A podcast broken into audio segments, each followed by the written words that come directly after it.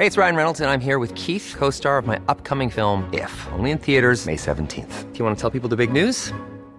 All right, I'll do it. Sign up now and you'll get unlimited for $15 a month in six months of Paramount Plus Essential Plan on us. Mintmobile.com slash switch. Upfront payment of $45 equivalent to $15 per month. Unlimited over 40 gigabytes per month. Face lower speeds. Videos at 480p. Active Mint customers by 531.24 get six months of Paramount Plus Essential Plan. Auto renews after six months. Offer ends May 31st, 2024. Separate Paramount Plus registration required. Terms and conditions apply if rated PG.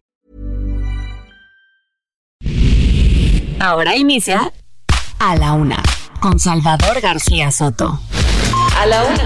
Donde la información fluye, el análisis se explica y la radio te acompaña.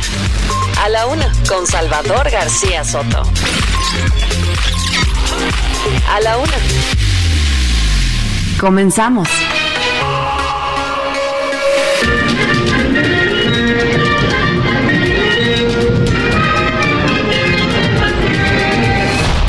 Obviamente los resultados no son los que esperábamos y me he comunicado con Javier Milei para felicitarlo y para desearle suerte porque es el presidente que la mayoría de los argentinos eligió para los próximos cuatro años. ¡Viva la libertad, carajo! ¡Viva la libertad, carajo!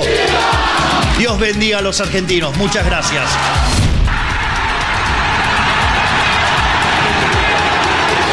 Lo que sí puedo decir es me salgo el PRI.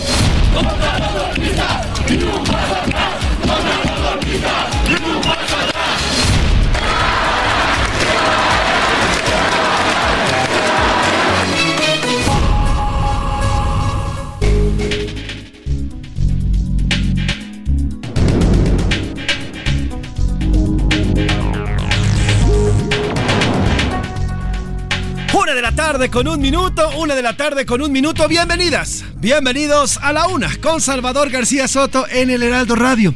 A nombre del titular de este espacio, el periodista Salvador García Soto, y de todo este equipo que hace posible día a día este servicio informativo que entregamos a usted a través de las frecuencias de Heraldo Media Group. Yo le saludo con muchísimo gusto. Yo soy José Luis Sánchez Macías y le vamos a informar en esta tarde de lunes, lunes 20 de noviembre del 2023, Día de la Revolución Mexicana, 113 aniversario vamos a estar revisando esta, eh, esta fecha importante para nosotros los mexicanos. En estos momentos todavía eh, continúa este desfile cívico-militar en el centro, de, en el primer cuadro de esta eh, capital de la República Mexicana y vamos a, platicar sobre ese tema. Hoy es, ya le digo, lunes 20 de noviembre, tenemos 25 grados centígrados aquí en la capital, bastante calorcito hace aquí en nuestra capital de la República Mexicana y vamos a llegar hasta los 28 grados. 11 grados es la mínima que se van a alcanzar por ahí por la noche y bueno, pues continúa ya estas frescas temperaturas ocasionadas por el otoño que está pegando fuerte en la República Mexicana. Vamos a tener ya 42 días para que se acabe el 2023, 42 días nada más para que estemos saludando al 2024 y con ello, bueno, pues todo un año histórico también para nuestro país por toda la elección que se viene en camino. 35 días también faltan para la Navidad, así que bueno, pues ya poco a poco las tiendas y luego después del buen fin que acabamos de pasar este fin de semana, las tiendas ya comienzan a vestirse prácticamente de Navidad. Ya la gente comienza, incluso hay empresas donde ya se depositó el aguinaldo para que puedan eh, gastarlo, para que puedan, para que puedan echarse pues algún gustito, puedan comprarse también para pagar deudas. En fin, ya poco a poco comenzamos a entrar en esta realidad pues navideña en la que ya las tiendas departamentales, los comerciales, las ofertas, todo pues se va justamente eh, vinculando a esta fecha importante de fin de año. Pero por lo pronto, todavía le queda, le digo, 42 días para que se acabe este año y 42 días de mucha información que proveerle y que contarle. Hoy, hoy vamos a dedicarle la música precisamente al 113 aniversario de la Revolución Mexicana. Vamos a escuchar corridos revolucionarios a lo largo de estas dos horas para recordar esta fecha importantísima en nuestro país, esta fecha importante que nos hace y nos congrega como mexicanos. 113 años del aniversario de la Revolución Mexicana y bueno, pues estaremos recordándolo también, no solamente con las notas y con los reportes que vayamos a tener en los próximos minutos, sino también con la música porque la revolución no solamente dejó patria, no solamente dejó eh, la eliminación de, eh, pues de los esclavos, esta, este México ya contemporáneo como lo conocemos, el inicio de nuestra democracia, sino también nos dejó una hermosa riqueza y grandísima riqueza cultural, entre ella la música, la comida y demás historia que, bueno, pues nuestro país ha llevado adelante. 113 años del aniversario, del aniversario de la Revolución Mexicana y lo vamos a recordar con música. Si quiere, y ya nada más que decir ni que agregar, ¿qué le parece si nos vamos a los temas que vamos a manejar en este lunes para informarle, arrancando la semana. A la una. Con Salvador García Soto. Y arrancan. Este lunes iniciaron las precampañas presidenciales rumbo al 2024. Claudia Sheinbaum, Xochitl Galvez y Samuel García ya comenzaron en diversos puntos de la República Mexicana sus precampañas. Mire, llevamos un año de campaña en realidad, pero ahora sí, oficialmente y como estaba en el calendario del INE, hoy, hoy arrancan ya las precampañas en miras al proceso electoral del 2024. Le vamos a tener los detalles de cómo arrancan los tres presidenciables, dos mujeres y un hombre que están arrancando así estas precampañas en nuestro país. Y Puente Rojo. Una balacera en Cuernavaca, Morelos, dejó al menos ocho personas muertas, entre ellas dos policías, mientras que en Teocaltiche, Jalisco, civiles armados atacaron a militares, lo que dejó tres uniformados muertos. Ni en día de puente, ni en día de puente la violencia descansa. Histórico, oiga, la derecha, el ultraderechista Javier Milei ganó las elecciones presidenciales en Argentina al derrotar a su rival Sergio Massa, el oficialista Sergio Massa. Esto marcó el fin en el poder del peronismo, pero además la llegada de la ultraderecha en Sudamérica. El péndulo político comienza ya a pasarse hacia el otro lado luego de deficientes, corruptos y asesinos gobiernos de izquierda que han llevado a diferentes países a la ruina económica y a la ruina social. A través del voto, hoy Argentina va a tener un presidente de ultraderecha luego de que sus presidentes, los últimos tres, sumieran a la Argentina en una crisis total. Oiga, también vamos a platicar lo que está ocurriendo con los curuleros. Hoy los curuleros de San Lázaro le cantan, ya le digo, al inicio de las campañas presidenciales en este 2024. Además, también platicaremos lo que está pasando. Oiga, se está poniendo color de hormiga la decisión en el Frente Amplio por México para definir a la o el candidato a la Ciudad de México. Eh, ya rompieron el PRI con Adrián Rubalcaba, rompió este fin de semana prácticamente con la alianza, lo que bueno, pues prácticamente está desestabilizando el Frente Amplio por México aquí en la capital. Vamos a entrarle duro a este tema. En los deportes, el gran Checo Pérez se coronó como segundo lugar en el campeonato tras finalizar en el tercer sitio en el Gran Premio de Las Vegas. El Checo se convirtió en el primer piloto mexicano que logra el subcampeonato de la Fórmula 1, con lo que ya ha hecho historia el gran Sergio Pérez. Además, América Femenil eliminó a las Chivas. Híjole, ni en el femenil las Chivas jalan y se instaló en la final del torneo en busca del bicampeonato. En el entretenimiento, Anaí Arriaga nos da detalles de la sentencia que le impusieron a Shakira en España por defraudación fiscal. Oiga, la colombiana se declaró culpable en frente de un, eh, de un fiscal por delitos fiscales, vaya la redundancia, pero bueno, pues al final no va a pasar. Eh, iban a sentenciarlo, pudieron haberle sentenciado a seis años de cárcel. Sin embargo, gracias a este movimiento legal que hace Shakira y que se presenta ante los jueces, bueno, pues va a pasar y va a transcurrir su proceso fuera de la cárcel. Estos delitos, bueno, pues le vamos a dar más adelante los detalles, se los va a dar Anaí Arriaga pero bueno, tenían que ver con orden fiscal. Como ve, tenemos bastante que contarle. Vamos a ir además a las ciudades de esta hermosa República Mexicana e iremos más allá de las fronteras porque este espacio también se, se escucha del otro lado del río Bravo. ¿Qué le parece si nada más que agregar? Nos vamos y le entramos directo a la información porque ya estamos aquí en A la Una con Salvador García Soto. Estas son Las de cajón. en A la Una.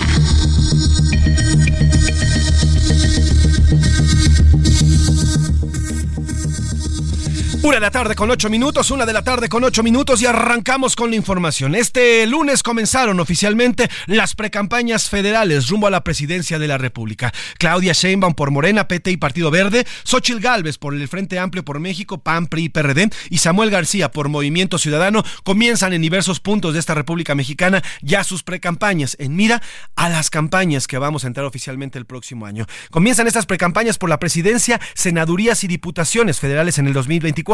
Los precandidatos, ya le decía Claudia Sheinbaum, Xochitl Galvez y además Samuel García, eh, están ya en cada uno de los estados donde están saliendo. Xochitl Galvez comenzó precampaña en la comunidad de Cahuatitán, allá en Coyuca de Benítez Guerrero. Es un símbolo grande lo que hace la señora Xochitl Galvez. ¿eh? En medio del abandono que está sufriendo hoy Acapulco, estamos por cumplir justamente un mes. Mañana, bueno, el, mañana en la madrugada, eh, para miércoles se cumple justamente un mes del impacto de Otis en Acapulco las cosas en Acapulco siguen fuertes, las crisis humanitarias, las crisis sanitarias continúan dentro de Acapulco. Nos quieren hacer ver que, bueno, la, zona de la costa de Alemania, esta zona ya está limpia. Sí, en efecto, las instituciones se han puesto las pilas y han limpiado esa zona. Pero hacia arriba, en la parte donde están las personas más humildes, más pobres en Acapulco, continúan en el abandono. No tienen agua, no tienen alimento. Todavía las calles en las donde están sus casas están llenas de, suciedad. No solamente es basura, sino animales muertos. Eh, en fin, Acapulco continúa todavía en esta crisis y Xochitl Galvez hoy acude precisamente a esta zona donde Otis ha pegado y ha pegado bastante fuerte. En su zona, en una zona afectada por el huracán Otis, en su cuenta, Xochitl Galvez escribió: Las primeras horas de mi precampaña las dediqué a visitar Coyuca de Benítez en Guerrero, donde desde hace semanas estamos trabajando como ciudadanos con toda la comunidad. Eh, la recorrimos a medianoche con nuestra marcha de la esperanza, porque sí hay de otra, dice Xochitl Galvez. Sí se puede y sí nos merecemos un gobierno que escuche y esté de su lado. Es lo que dijo la panista Xochitl Galvez. Más tarde, cerca de las once y media de la mañana, la ex senadora panista tuvo un encuentro ciudadano en la Plaza de la Mexicaneidad en Ciudad Juárez, Chihuahua, de Acapulco. Voló hasta el norte de nuestro país y a las seis de la tarde con 20 minutos tendrá un encuentro ciudadano en el Poliforum. Vamos con Misael Zavala, nuestro enviado especial, que le está siguiendo los pasos a Xochitl Galvez en este arranque de precampaña y justamente con todos los eventos que ha tenido la panista. ¿Cómo estás, querido Misael? Buena tarde. Cuéntanos cómo ha ido los primeros minutos de precampaña para Xochitl Galvez.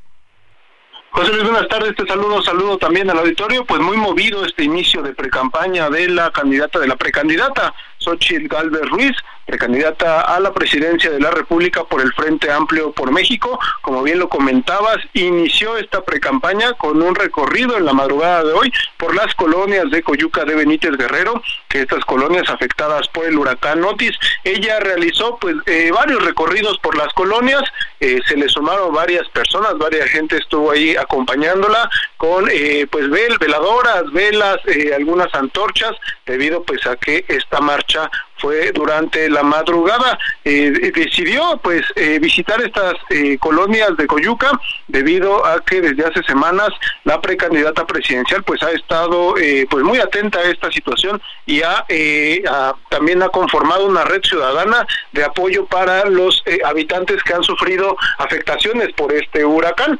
Hace escasos 20 minutos, José Luis, la precandidata también arribó ya a la Plaza de la Mexicanidad en la frontera de Chihuahua con Estados Unidos, donde arrancará en forma sus recorridos de pre-campaña. En unos minutos más estará dando ya eh, pues su primer discurso como pre-campaña, ya de manera oficial, arropada pues por los líderes, dirigentes nacionales de los partidos Revolucionario Institucional, también de Acción Nacional y de la Revolución Democrática. En punto de las 18.20 horas también tendrá un encuentro ciudadano en el Poliforum de Chihuahua en eh, Ciudad Juárez, en Villa Juárez, perdón, en Chihuahua, donde pues también estará acompañada principalmente, José Luis, por la militancia de estos tres partidos políticos que la están arropando rumbo a la candidatura presidencial en el 2024. Misa, ¿cómo has visto a la gente? ¿Cómo has visto el recibimiento de la gente, de los simpatizantes y seguidores de Xochitl a este primer día de ya movimiento de precampañas? En estos primeros eventos, en este primer evento de Coyuca de Benítez, hubo una bastante, hubo una respuesta favorable en estas, en estos recorridos. Se le sumó bastante gente, José Luis, eh, gente que también ha sido afectada por esta situación del huracán, pero caminó junto a ella. Hubo también algunos liderazgos de Acción Nacional, del PRD, acompañándola, liderazgos locales. Incluso también estuvo su hija Diana Benítez, eh, Diana eh, Galvez Ruiz, perdón, también acompañándola y eh, pues algunos dirigentes eh, locales también y pues la gente que estuvo en las colonias se les sumó, les regalaron eh, pues algunas velas para acompañar esta marcha, una marcha muy simbólica por, con la que arranca Xochitl Galvez y en estos momentos pues ya también está llegando bastante gente a esta plaza de la mexicanidad donde pues ya en unos minutos más esperemos que esté dando su mensaje. Pues Misal Zavala, estaremos pendientes de estos, estos reportes que hagas y el seguimiento puntual que hagas de Xochitl Galvez y si me permites vamos a estar pendientes también contigo y hacemos comunicación, cualquier información que nos quieras compartir. Te agradezco el reporte, Misa, que tengas buena tarde y buena semana. Muchas gracias, quedo atento. Misael Zavala, nuestro reportero que está siguiendo puntualmente los movimientos de pre-campaña de Xochitl Galvez. Oiga, y ayer mismo la panista, pues este fin de semana se registró oficialmente como precandidata presidencial del PRI para las elecciones de 2024. Recibió la constancia de registro como precandidata también del PRD. Rocío Ireta, reportera de Heraldo Media Group, nos hace el recuento de cómo recibió estas actas luego de participar en varios eventos este fin de semana. Este fin de semana, Xochitl Galvez se registró por el PRI y el PRD, luego de que el pasado 8 de noviembre lo hiciera por el PAN, de tal forma que este lunes arrancará precampaña banderada por el Frente Amplio por México. Al registrarse por el PRD acompañada de la dirigencia nacional de ese partido, Xochitl Galvez dijo estar convencida de que se trabaja con el corazón de la verdadera izquierda y con la visión de un futuro mejor. Ustedes siempre lucharon contra la militarización de nuestro país.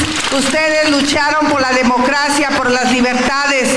Hoy el PRD tiene una precandidata como la que siempre soñaron tener, una candidata de causas.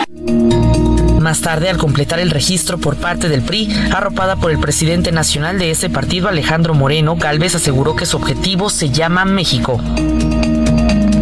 Haremos una precampaña distinta, con pasión, con convicciones, donde lo que nos mueva sea el corazón. Hay lugar para todos. Vamos a construir juntos el proyecto de un México incluyente.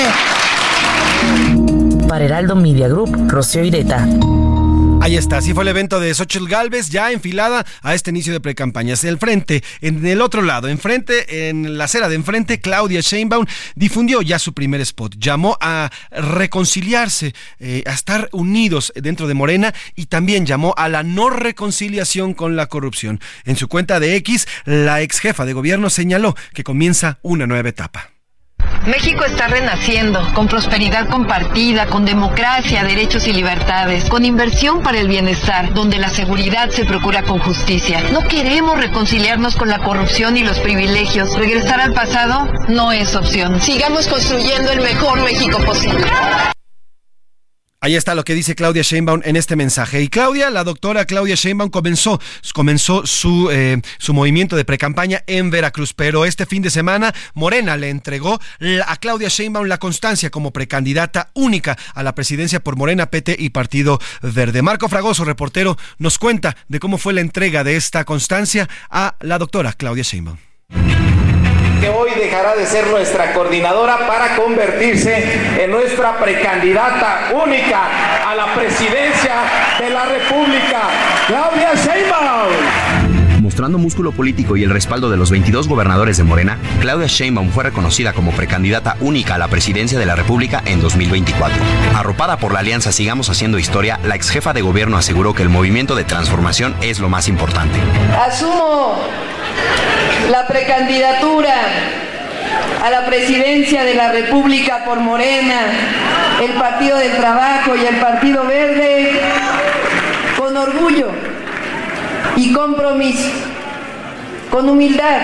Al presentar su visión estratégica de 17 puntos para garantizar el segundo piso de la cuarta transformación, Sheinbaum señaló que Morena va por 10 de 10. Vamos a ganar el 2024. Vamos por la presidencia de la República. Vamos por las ocho gobernaturas y la jefatura de gobierno de la Ciudad de México. Vamos por la mayoría calificada en el Senado. Vamos la mayoría calificada en la Cámara de Diputados. Vamos por las presidencias municipales. Marco Fragoso para Heraldo Media Group. Ahí está lo que ocurrió este fin de semana y vamos hasta Veracruz porque Claudia Sheinbaum está arrancando justamente su precampaña en este estado. Carlos Navarro, reportero, le sigue los pasos a la ex jefa de gobierno y nos tiene el reporte completo. Querido Carlos, ¿cómo estás? Buena tarde. Cuéntanos cómo ha ido este primer día de precampaña para Claudia Sheinbaum. Luis, te saludo con gusto aquí al auditorio desde el Bello Puerto de Veracruz, donde Claudia Sheinbaum inició su precampaña que va a tener una duración de 59 días. Hoy llevó a cabo el primer evento en Boca del Río, donde la precandidata de la coalición Sigamos Haciendo Historia hizo un llamado. Hay que recordarle a los jóvenes quienes van a votar por primera vez los años del neoliberalismo en México, acompañada por la coordinadora estatal de los comités de defensa de la 4T en Veracruz, Rocío Nale, la ex jefa de gobierno aprovechó para hacer un repaso histórico de este periodo. Escuchemos. Y por eso hay que recordar lo que ocurrió en el pasado reciente, porque hay que decírselo a los jóvenes que por primera vez van a ejercer su derecho a participar en una elección. Hay que recordarles lo que fueron los años del neoliberalismo en nuestro país, porque si lo olvidamos, entonces no hay memoria histórica. No se trata de hacer propuestas nada más sin reconocer lo que ha ocurrido en México.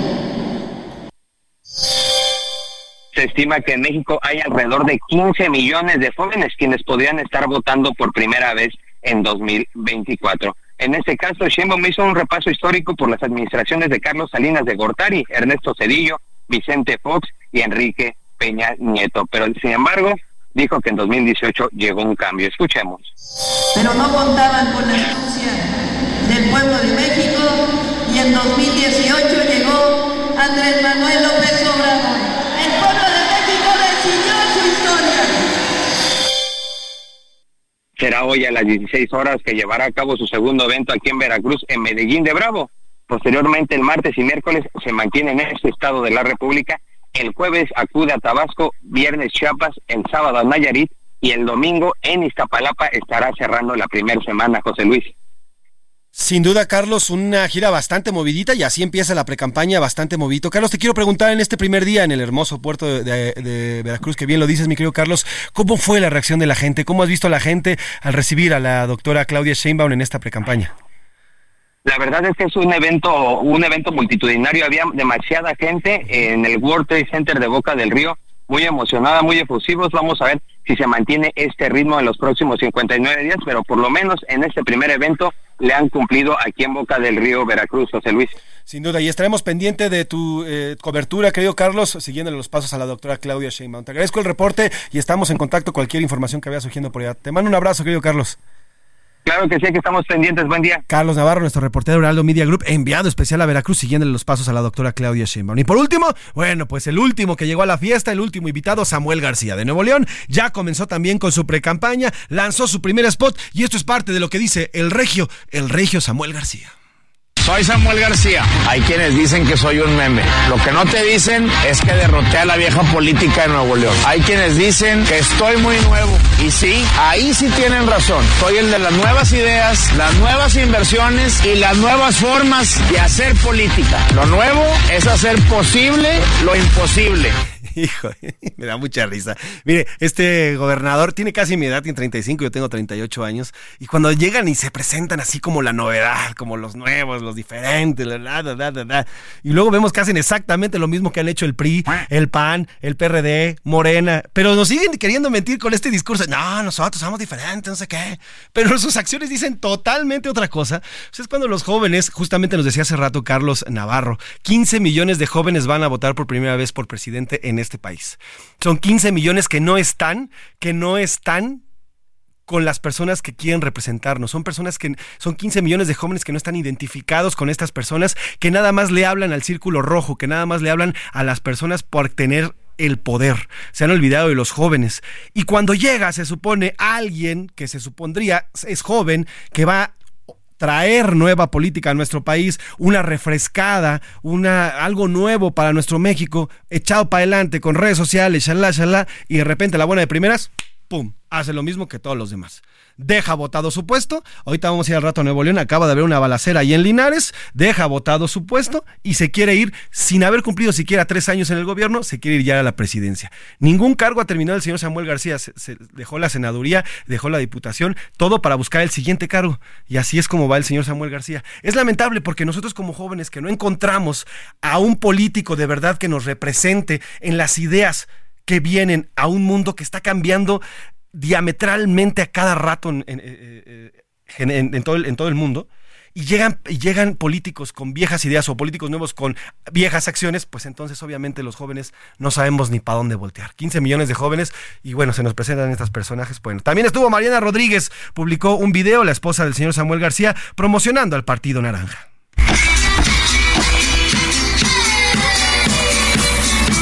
¿Quieren ver mis tenis?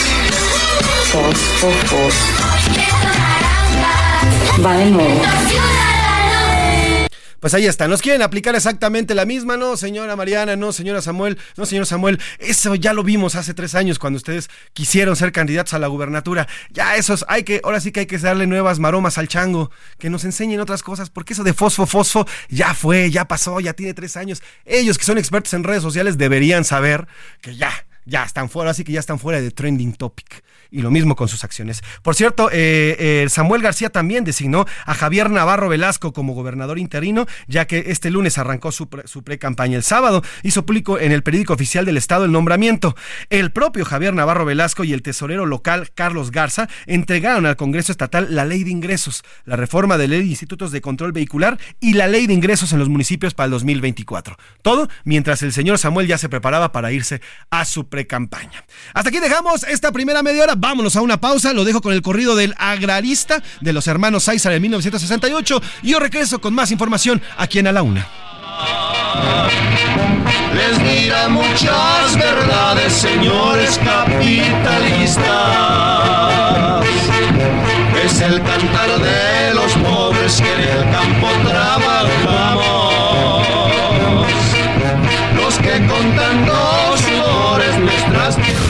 No le cambies. Estás en A la Una con Salvador García Soto. Información útil y análisis puntual. En un momento regresamos. Ya estamos de vuelta en A la Una con Salvador García Soto. Tu compañía diaria al mediodía. Vive un mes lleno de ofertas exclusivas y dinamismo con Ford Escape híbrida.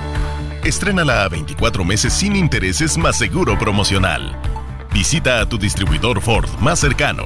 Consulta términos y condiciones en Ford.mx, vigencia del 1 al 30 de noviembre de 2023.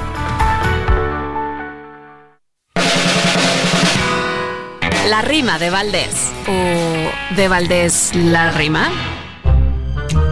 Iniciaron precampañas, hay hartos precandidatos y cada quien con sus datos y cada quien con sus mañas. Algunos hasta con saña buscarán solo el poder es que esto se va a poner seguro color de hormiga, pues que Jesús nos bendiga, Él nos ha de proteger. Ojalá sea transparente el incipiente proceso y ojalá que no haya excesos con cambio de presidente. No lo merece la gente y que no haya golpes bajos que demuestren el trabajo y que no saquen el cobre. En este país tan pobre, no nos traten del carajo. Son ocho gubernaturas, además de la ciudad, que propongan de verdad soluciones que sean puras, no nos causen más agruras, que nos dejan muy amargos. Casi son 20 mil cargos los que se van a votar. Nos vamos a bien fijar.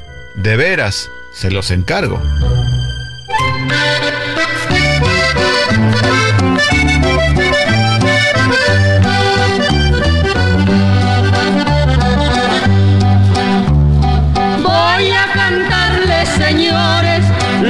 historia de un rancherito que por ser hombre valiente y saber pelear bonito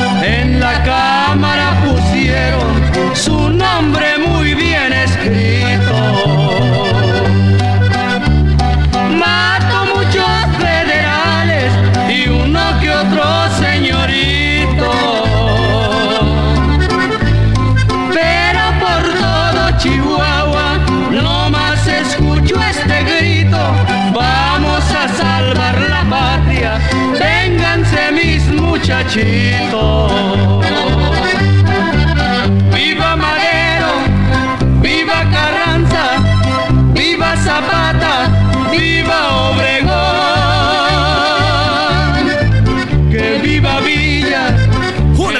con 32 minutos, una de la tarde con 32 minutos. Estamos escuchando Que Viva Villa de Gregorio y María, una canción de 1974. Esta canción, que ya le digo que fue publicada en el 74, habla de la vida y la lucha de Doroteo Arango, mejor conocido como Pancho Villa, a quien describen como un hombre valiente, sincero y soñador. Mire, yo voy a platicar, por ejemplo, ¿qué tienen en común? Y me vais a preguntar, ah, caray, ¿qué tienen en común Al Qaeda, los japoneses y Pancho Villa? Pues mire, los tres, tanto Al Qaeda, los japoneses y Pancho Villa, en diferentes momentos de la historia, invadieron Estados Unidos Pero fíjense, general Francisco Villa no solo atacó, también los invadió por, por poco más de 10 horas a Estados Unidos en un ataque invasión que se llevó a cabo el 9 de marzo de 1916 a la ciudad de Columbus en Nuevo México. Villa realizó esta acción porque le vendieron balas de salva y regresó como venganza para que les dieran las balas de adeveras y además para invadir Estados Unidos. Ahí nomás le vendieron balas de salva y nuestro general Villa dijo, ah, sí, se regresó, invadió Estados Unidos y recuperó las balas. Ahí nomás, nada más alguna de las historias que hay en este, pues en esta revolución mexicana. Y esta canción, que ya le digo que se llama Viva Villa, compuesta en 1974 y trépale, trépale mi Luis. Seguimos escuchando canciones de la revolución mexicana justamente en este 113 aniversario. Y como a todos los héroes, nos cuenta la historia,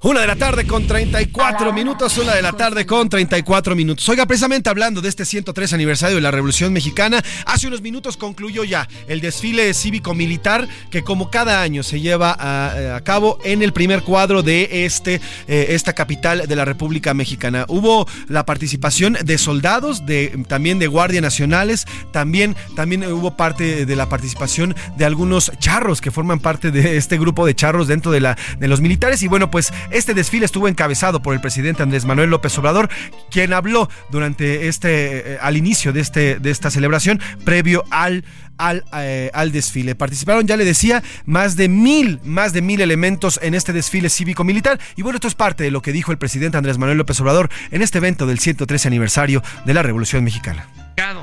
En la tesorería general arroja una existencia de 63 millones 70 mil pesos, cubiertos ya los gastos extraordinarios. Sin embargo, el arduo trabajo para desmontar al viejo régimen y cumplir con las demandas de democracia y justicia estaba aún por iniciar desde su entrada triunfal a la Ciudad de México el primero de junio de 1911 hasta su cobarde asesinato en la madrugada del 23 de febrero de 1913, el líder de la revolución y presidente de México, Francisco y Madero. Parte de lo que dijo el presidente hoy López Obrador, recordando los pasajes de la Revolución Mexicana en este momento, estaba platicando sobre el asesinato de Francisco y Madero, justamente el 23 de febrero de 1913, y bueno, hizo todo un resumen, prácticamente sabemos que al presidente le encanta de la historia, sabe de historia, conoce la historia mexicana, y bueno, pues en cada oportunidad como estas, él se da el lujo de contar a los mexicanos y a los presentes parte de diferentes pasajes de la historia mexicana, en este momento, bueno, pues de la Revolución, de la Revolución Mexicana. Habló también de las Fuerzas Armadas. Oiga, le dio preponderancia a las Fuerzas Armadas. Incluso llamó a las Fuerzas Armadas, a los, tanto a la Marina como al Ejército Mexicano, como ángeles que cuidan a los mexicanos. Así los calificó como ángeles, verdaderos ángeles de la guardia, los, eh, las Fuerzas Armadas que cuidan a los mexicanos. Pero ya está terminando, ya le decía, este desfile y vamos precisamente hasta la zona de Bucareli, en este primer cuadro capitalino, con mi compañero y amigo Israel Lorenzana, que nos tiene el reporte de cómo fue, cómo transitó este desfile cívico militar allá en la plancha del Zócalo Capitalino. Israel, ¿cómo estás? Buenas tardes, cuéntanos, ya terminó el desfile. José Luis, muchísimas gracias, un gusto saludarte esta tarde.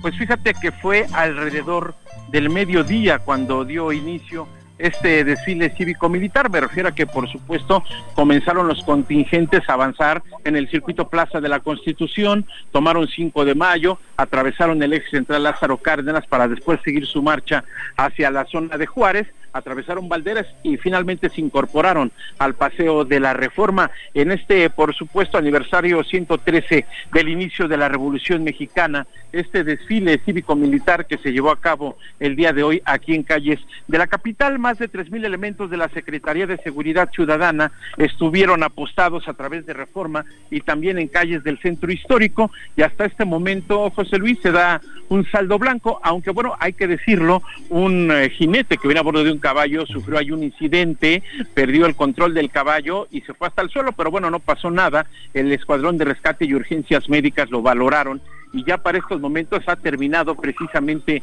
este desfile cívico-militar. Ya comienzan algunas vialidades a ser liberadas. Por supuesto, el Paseo de la Reforma ya comienza a liberarse. Avenida Bucareli, Avenida Hidalgo y también Juárez comienzan ya a liberar la vialidad y podríamos decir que este desfile cívico-militar número 113 pues eh, se dio en el marco de un saldo blanco y también decirlo, José Luis, hubo pocas familias, sí se dieron cita, pero hubo pocas personas que observaron este desfile. Hay que tomar en cuenta precisamente que hoy es un día de asueto, estamos terminando prácticamente el puente de este fin de semana y en ese sentido, bueno, pues ya han regresado a la normalidad estas realidades que te menciono. En algún momento, bueno, pues platicamos con algunos militares y nos dijeron que había sido pues eh, un, número um, bajo, mínimo de elementos castrenses que habían participado en este desfile, tomando en cuenta que la gran mayoría se encuentran destacados allá en Acapulco, todavía apoyando a la ciudadanía después del paso del huracán Otis. Así que bueno, pues de manera que ya para estos momentos se reabren vialidades y pues este contingente, este desfile está todavía sobre el Paseo de la Reforma, pero ya pasando la Avenida de los Insurgentes, van con dirección hacia la zona del Auditorio Nacional, hacia el Campo Marte, José Luis. Isra, ¿cómo viste a la gente? Nos cuentas que no es tanta como la de, por ejemplo, el desfile del 16 de septiembre, pero bueno, sí fueron algunas familias. ¿Cómo viste a estas familias contentas? ¿Cómo disfrutaron este desfile, Isra?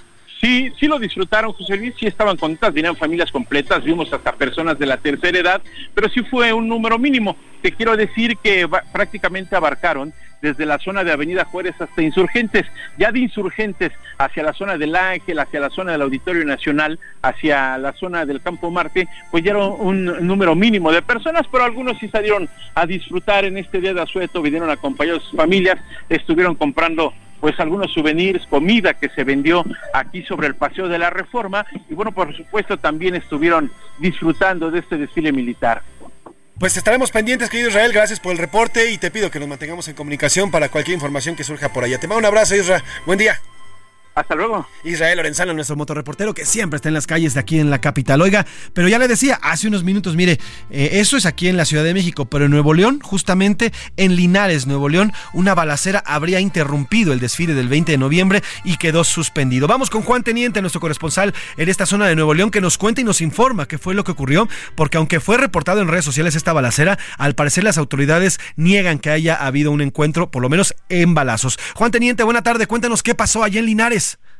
Pues José Luis, esta mañana, como tú lo mencionas, por un lado los, los habitantes de Linares eh, empezaron a articular en redes sociales estos videos donde repentinamente las personas corren despavoridas hacia todos lados debido a que según los mismos asistentes, los eh, las personas que iban en los contingentes escucharon detonaciones de arma de fuego y buscaron un refugio para ponerse a salvo. Los padres de familia que llevaban a sus hijos, inclusive a los que llevaban en, dentro de los contingentes de Chile optaron por sacarlos de la zona de la presidencia municipal y la plaza principal de Linares, municipio que se encuentra a una hora y media de la, del, área, del área metropolitana de Monterrey, optaron por llevárselos. Minutos después el alcalde Sergio Elizondo eh, pidió a las personas que estaban ahí que se tranquilizaran, que no había balazos. Eh, según algunas versiones es eh, una discusión entre dos personas se pelearon y se empezaron a aventar sillas y mesas de lámina, lo que eso provocó que las personas aparentemente escucharan detonaciones de arma de fuego. Aquí pues habría que esperar a las indagaturas que realice la fiscalía para saber si se encontraron casquillo, casquillos percutidos o ojivas de bala, por en caso de haber usado una revólver, ojivas de bala cerca del lugar donde aparentemente inició esta, no balacera, este tiroteo, es lo que marcan aparentemente, pero eso fue lo que sucedió esta mañana. Estamos a reserva de lo que las autoridades en investigación determinen, eh, pero por lo pronto el desfile, el desfile de Linares se suspendió. De plano, bueno, pues al final, digo, mientras definen si fue o no, querido Juan Balacera, el desfile acabó suspendido, ¿eh? Ante, ante la duda, ante el veremos, porque ya sabemos que las cosas se están poniendo bastante color de hormiga allí en el estado, lastimosamente, Juan. Bueno, pues ante la duda suspendieron este desfile. Así es, pero fueron los mismos los mismos asistentes y contingentes, no el alcalde. El alcalde quería que continuara este desfile, eh, su recorrido, pero las, los habitantes y asistentes optaron por retirarse de la plaza principal y zonas aledañas a la presidencia municipal, por lo que esto ya quedó cancelado. Aquí en Nuevo León, pues el desfile continúa normal, ya está en los últimos contingentes y aquí, aquí al menos en la capital del estado no hubo, no hubo incidentes. Brevemente, querido Juan, te quiero preguntar, ¿cómo vieron allá el arranque de la precampaña de Samuel García eh, allá en, Nuevo León? Cuéntame. Mira, pues el arranque inicia a las 4 de la tarde, eh, va a durar alrededor de dos horas, su speed, los invitados, vienen personalidades de MC a nivel nacional, eh, esto va a ser a un lado del Palacio de Gobierno, que se llama la Plaza de los Tres Museos, porque están tres museos cercanos ahí. Ahí va a arrancar eh, su pre-campaña el gobernador con licencia Samuel Samuel García. Y pues la ciudadanía pues eh, algunos lo ven bien otros lo ven mal.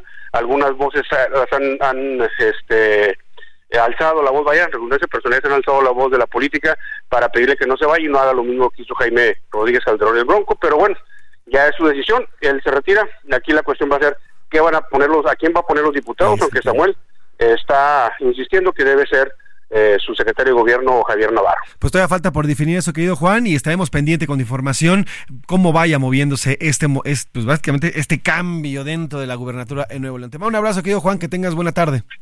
Igualmente, José Luis, buenas tardes. Abrazo hasta allá, hasta la Sultana del Norte con eh, mi querido Juan Teniente, nuestro corresponsal allá en Nuevo León. Oiga, y precisamente hablando de candidatos y candidaturas, aquí en la Ciudad de México ya se puso la cosa, mire, color de hormiga. Este sábado, Adrián Robalcaba, alcalde con licencia de Coajimalpa, anunció su renuncia al PRI. Esto luego de quedar fuera de la contienda por la candidatura para la jefatura de gobierno. Aquí ya le habíamos adelantado el viernes que estaban planeando desde el Frente Amplio, pues negarle el registro a todos, para después pues señalar y decir que el señor Tabuada será el encargado o será el elegido por parte del Frente Amplio. Esto no le gustó a Adrián Rubalcaba, quien este fin de semana, pues de plano, dijo que ya rompió con el PRI y hay quien dice que podía irse con Morena. Feli Carnaya, reportera de eh, Heraldo Media Group, nos informa cómo fue este rompimiento de Adrián Rubalcaba y todo lo que se movió este fin de semana en torno a la candidatura interna en el Frente Amplio por México.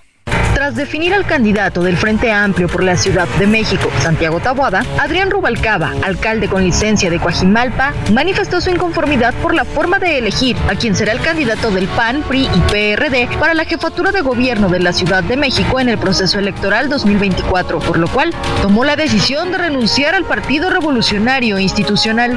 Alejandro le informé que eh, tomaría la decisión de separarme del PRI, cosa que hago hoy públicamente y al que me dijo el separarte del PRI e irte del PRI te hace ser a ti el traidor, porque esas fueron las palabras que utilizó. Rubalcaba Suárez aseguró que el proceso de selección no se hizo de manera transparente. Señaló que el dirigente nacional del PRI, Alejandro Moreno, le reiteró que él se encontraba arriba en las encuestas que se realizaron previamente.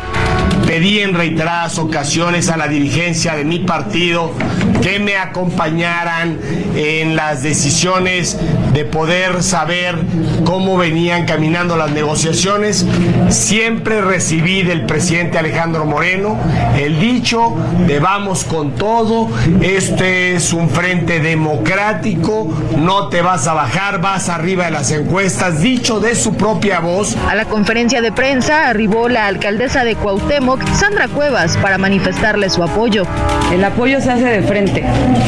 Siempre he sido frontal y hoy vengo a decir abiertamente que tienes mi apoyo y que tienes mi amor y que tienes la Cuauhtémoc para que demos la lucha a donde la tengamos que dar. Carnaya, Heraldo Media Group. Pues ahí está todo lo que ocurrió este fin de semana con la candidatura en el Frente Amplio por México y este, esta decisión del priista, ahora ya no el priista Adrián Rubalcaba. En sus redes sociales, hoy por la mañana, escribió Adrián Rubalcaba. En el tema de la fiscal de la Ciudad de México, se refiere a Ernestina Godoy, que está por ser ratificada en los próximos días. Hoy aclaro que los diputados capitalinos que simpatizan conmigo, vamos a ratificar a Ernestina Godoy por la traición. Es decir, el señor Adrián Rubalcaba, que sí tiene, tiene muchos seguidores y sobre todo tiene también una buena cantidad de diputados dentro del Congreso local, ya les dijo al Frente Amplio que va a poner a los votos que tiene dentro del Congreso para ratificar a Ernestina Godoy. ¿eh? Ya, o sea, le quitaron la candidatura y él en respuesta les dice esto. Y además, por su parte, Xochitl Galvez escribió en su cuenta de Twitter, a Ciudad de México le espera un futuro brillante de tu mano, Santiago Tahuada. Reconozco tu liderazgo y tu capacidad de dar resultados. Y mire, en medio de todo esto y en este contexto, eh, de esta ruptura del Frente Amplio por México, hoy se publica una carta en redes sociales que es firmada por Adrián Levarón, usted lo conoce, activista, también por Chalecos Amarillos México, por Ola Blanca, por Marcha Sí, por el doctor eh, Giorgio Alberto Frayuti Kelly, que es médico activista, y una serie más de activistas. ¿Por qué? Porque están expresándose en contra de un posible rompimiento interno en el Frente Amplio por México luego de la salida de Adrián Rubalcaba. Agradezco en la línea telefónica y gracias por tomarnos la llamada a don Adrián Levarón, él es activista y firmante de, este, de esta carta que ya circula en redes sociales. Don Adrián, ¿cómo está? Buena tarde. Sí, buenas tardes a ti, José Luis Sánchez. Es, un placer que me recibas y aquí estamos para dar nuestra opinión y nuestra solidaridad al punto. Al contrario, gracias a usted. Aquí estamos muy preocupados, muy preocupados porque yo sí traía mucha esperanza desde el principio cuando cuando se hizo la coalición y del Frente Amplio digo, oye, pues aquí, está la solución, porque entre más entre más entre más mexicanos estemos dentro de una tendencia, nos podemos convertir en una, en, vamos a decir, en el, no le hace, en la, en la tendencia de oposición, no el partido, en la tendencia. Y ya ves como lo dijo, quien aquel dijo, divide, divide, vencí, divide y vencerás, pues a la madre. Sí, parece ser que es con plan con maña que que de alguna manera no, no se está poniendo de acuerdo. Yo hace algunos meses sentí esta corazonada de que si el Frente Amplio no le entra a apoyar a candidaturas, yo lo veo muy local, ¿no? Sí, claro. Mi, mi alcalde, mi, mi este, porque yo, como yo, yo soy apartidista, entonces yo vi en, yo vi en la coalición una solución. Ah, yo, yo sí estoy con la coalición entonces, para partidista yo no creo en 10 partidos, pero yo sí creo en dos. Yo sí creo en la oposición y en el y en el y en, y en el poder, el quien esté en el poder. Y siempre la oposición tiene, tiene que estar en, contra del que está en el poder, porque porque la Constitución le da mucho demasiado poder a alguien. Y, y si en esta división con el 10% entra un alcalde o con el 20% entra un diputado o con el 30% entra un senador, pues va, a ser un, para mí es una vergüenza que los mexicanos no le entremos. Estás ahí. Sí, sí, sí, le estamos escuchando. Te perdí. No, no, sí le estamos y escuchando. Si, y si el Frente Amplio no entiende, debemos de madurar, como que nos agarraron muy chiquitos, muy, muy nacientes. Ahora, don Entonces, yo sinceramente, yo le, hago un llamado a los partidos que se pongan las pilas antes de que se nos acabe el tiempo. ¿Usted está viendo, don Adrián, con esta, pues este diferendo que está teniendo Adrián Rubalcaba, ya una posible separación del Frente Amplio, por lo menos aquí en la Ciudad de México? Pues yo, yo no entiendo, yo conozco muy bien, es mi tocayo, yo he estado con él, yo tengo fotos con él, yo, yo he estado mucho, yo, yo tenía muchas esperanzas de que del Frente Amplio le diera ese ese reconocimiento.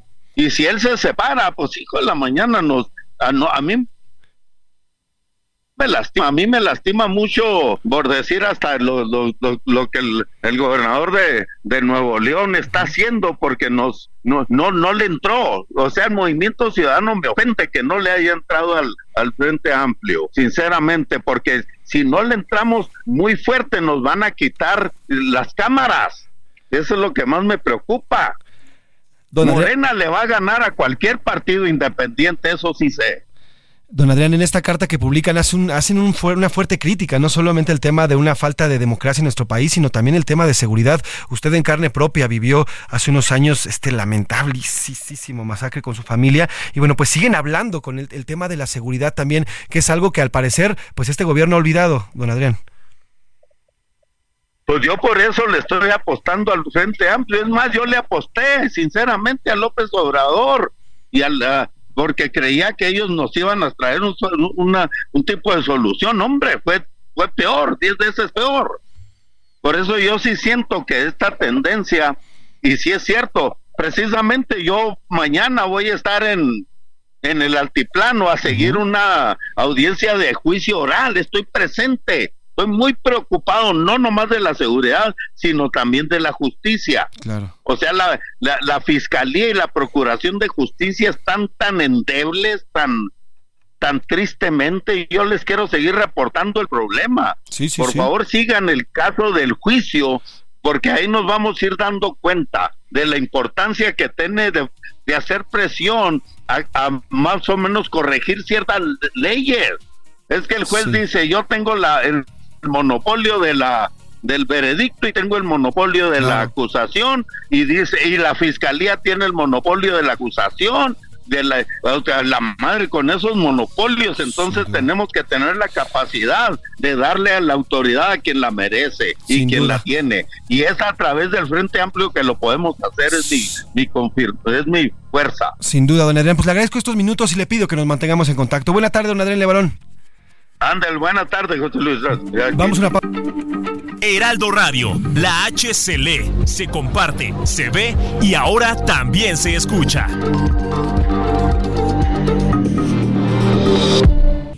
Ya inicia la segunda hora de A la Una con Salvador García Soto. A la Una. Donde la información fluye, el análisis se explica y la radio te acompaña. A la Una con Salvador García Soto. A la Una.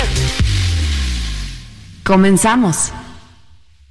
Heraldo Radio, una estación de Heraldo Media Group. Con la H que sí suena y ahora también se escucha.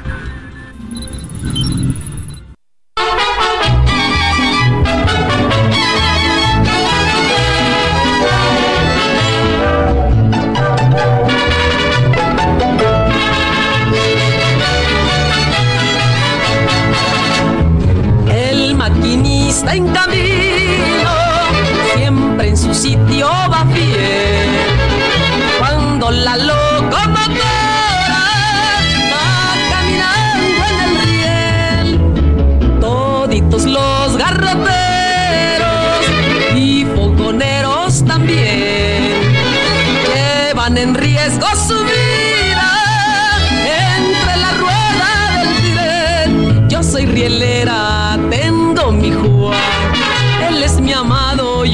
su querer.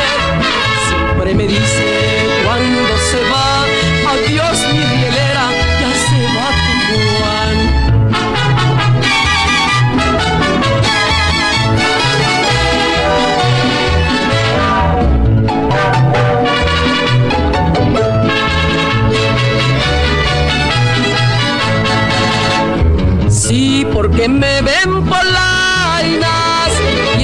que soy militar.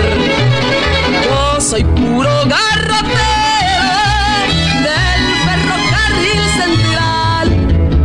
Traigo mi par de pistolas para salirme a pasear. Una es para mi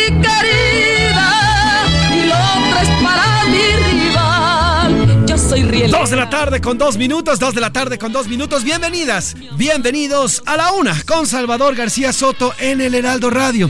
A nombre del titular de este espacio, el periodista Salvador García Soto, y de todo este gran equipo que hace posible día a día este servicio informativo, yo les saludo con muchísimo gusto. Yo soy José Luis Sánchez Macías y le vamos a informar en esta tarde de lunes, lunes 20 de noviembre del 2023, 113 años de nuestra Revolución Mexicana y estamos conmemorándola de esta manera, con música y además recordando lo importante de esta fecha. Estamos escuchando a La Rielera de Lola Beltrán, una canción de 1990. Este es un corrido mexicano clásico del compositor Samuel Lozano, dedicado a todas las mujeres combatientes de la Revolución Mexicana, que muchas veces no fueron reconocidas, pero que jugaron un papel importantísimo, fundamental en la lucha revolucionaria. Esta versión, ya le digo que es de 1990, con la gran Lola, la gran Lola Beltrán. Sin embargo, esta canción, bueno, pues comenzó y sonaba durante las épocas de la revolución, enarbolaban el trabajo de las mujeres que en esos momentos no solamente la hacían de enfermeras, de doctoras o de ayudantas de los revolucionarios, sino muchas de ellas tomaron las armas y se sumaron a las filas de los revolucionarios para combatir en las mismas filas. Y de ahí, bueno, pues también vienen las Adelitas y también viene esta canción justamente de la Rielera para exacerbar el trabajo y la presencia de las mujeres que fue vital en la Revolución Mexicana. Así que trépale, mi Luis, con la rielera de Lola Beltrán 1990 estamos recordando los 113 años de la Revolución Mexicana. Toditos los maquinistas no pueden tener mujer porque de noche trabajan y muchos la dejan de ver. Cuando dice el conductor es hora de caminar. Tarde con cuatro minutos, dos de la tarde con cuatro minutos. Tenemos mucho que contarle, mucho que platicarle en esta segunda hora de A la Una. Si usted se está sumando a este espacio, gracias, de verdad, gracias por informarse a través de estas frecuencias. Si lo hace desde la primera hora, el doble de gracias y el abrazo con muchísimo gusto. Ya hemos transitado en la primera hora, platicamos de las precampañas que están a todo lo que dan en nuestra República Mexicana. Ya los tres presidenciables, dos mujeres, un hombre, Xochitl Galvez, Claudia Sheinbaum y Samuel García, comenzaron con su precampaña en mira ya a la elección del 2024. Le hemos platicado de eso lo ocurrido. También hablamos del desfile de la Revolución Mexicana aquí en este en la capital. Continúa todavía, ya está terminando. Hay algunos todavía contingentes, algunos contingentes sobre Paseo de la Reforma, sin embargo ya está cerrando. En Nuevo León, en Linares de Nuevo León, fue suspendido este desfile. ¿Por qué? Por una supuesta o aparente balacera que habría ocurrido en medio de una gresca en este, en este desfile. También le hemos contado lo que ha pasado con eh, Xochitl Galvez, con Claudia Sheinbaum y también lo que ocurrió justamente en el tema de las entregas de las actas para las precandidatas. Además, bueno, pues ya está la, la ley para las precampañas. En fin, además, en esta segunda hora tenemos mucho más que contarle. Le vamos a platicar sobre el gobierno federal que por cuarta vez por cuarta vez cambió las compras consolidadas en medicamentos. Este gobierno sigue sin darle al clavo en el tema de la compra de medicamentos. Además, la caravana migrante convocada por la organización Pueblos Sin Fronteras llegó ya a Oaxaca. Salieron desde Antier, desde Chiapas y ya están llegando al estado oaxaqueño. Además, iremos hasta Argentina para analizar la elección presidencial en la que salió victorioso Javier Milei, la ultraderecha ya llegando a Argentina. Y los curuleos de San Lázaro, Pepe Navarro y Pepe y no, hoy el maestro Canales también van a tener, eh, van a hablar sobre las campañas. Pero ¿qué le parece si le entramos de una vez a la información? Vamos a pegarle directo a lo que tenemos para este, para este lunes, lunes 20 de noviembre. A la una. Con Salvador García Soto. Oiga, pues este gobierno nomás no le encuentra la cuadratura al círculo. En medio de la crisis que llevamos ya cinco años por la falta de medicamentos, por cuarta vez consecutiva, el gobierno federal cambió las compras consolidadas de medicamentos. Antes estaban a cargo de Hacienda y además también por parte del INSABI. Ahora estará a cargo de la Secretaría de Salud. Un nuevo golpe de timón en la compra de medicamentos. Pero las modificaciones no han solucionado el desabasto de fármacos que es del 27% en el sector público. Iván Márquez nos cuenta cómo es este nuevo recambio en la compra y distribución de alimentos. La compra de medicamentos y material de curación en México cambió. Ya son no una, ni dos, ni en tres ocasiones, sino ahora será la cuarta que el gobierno realiza. Y es que pasará a manos de la Secretaría de Salud, a pesar de que el desabasto no cesa.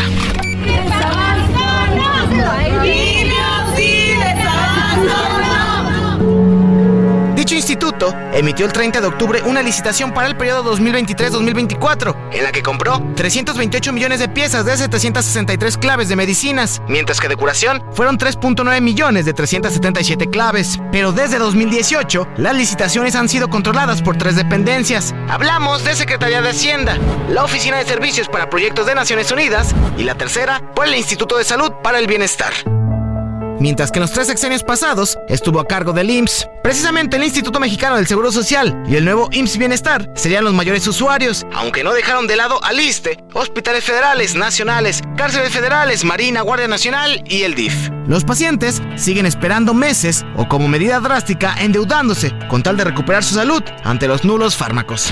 Cada vez que voy no hay medicamento. En agosto del 2016 me diagnosticaron eh, leucemia linfoblástica aguda de alto riesgo y desde el 2018 empezamos a ver los desabastos de medicamentos. Más de un mes que debería de haber tenido ya la radio y pues nada más me dicen que no hay presupuesto. De acuerdo a la Cámara Nacional de la Industria Farmacéutica, el desabasto en el sector público es del 27%. Así, el gobierno federal, que de nueva cuenta cambió la compra de medicinas. Para la una conservador García Soto, Iván Márquez.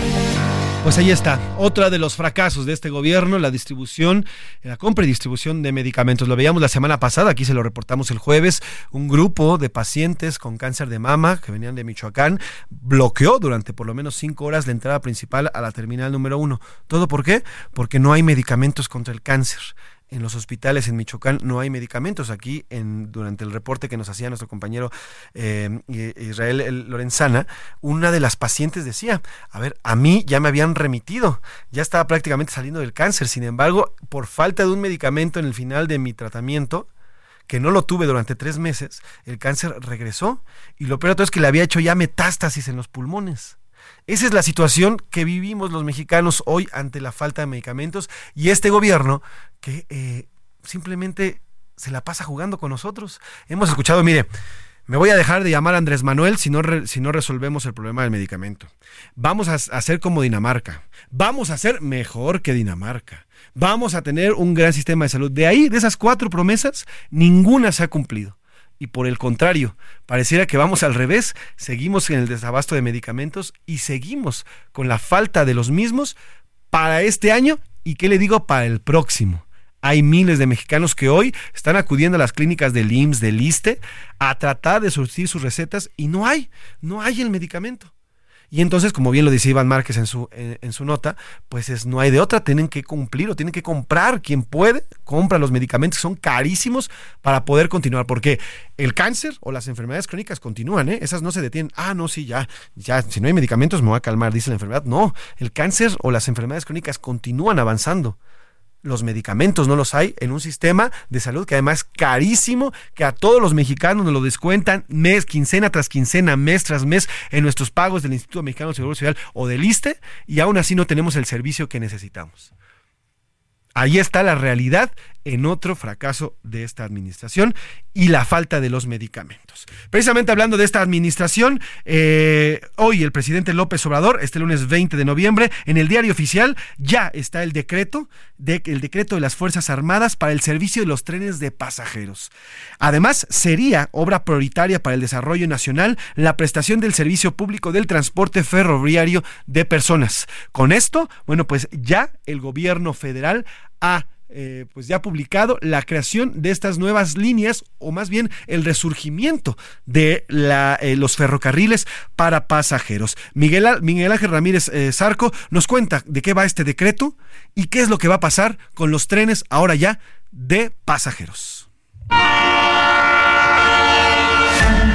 Empresas como Ferromex, Ferrosur y Kansas City Southern tienen hasta el 15 de enero para que sus trenes transporten pasajeros y que no sean solamente de carga como hasta ahora, luego que el gobierno federal publicó hoy un decreto en el que el servicio de trenes de pasajeros se establece como área prioritaria para el desarrollo nacional. Son siete rutas, México, Veracruz, Coatzacoalcos.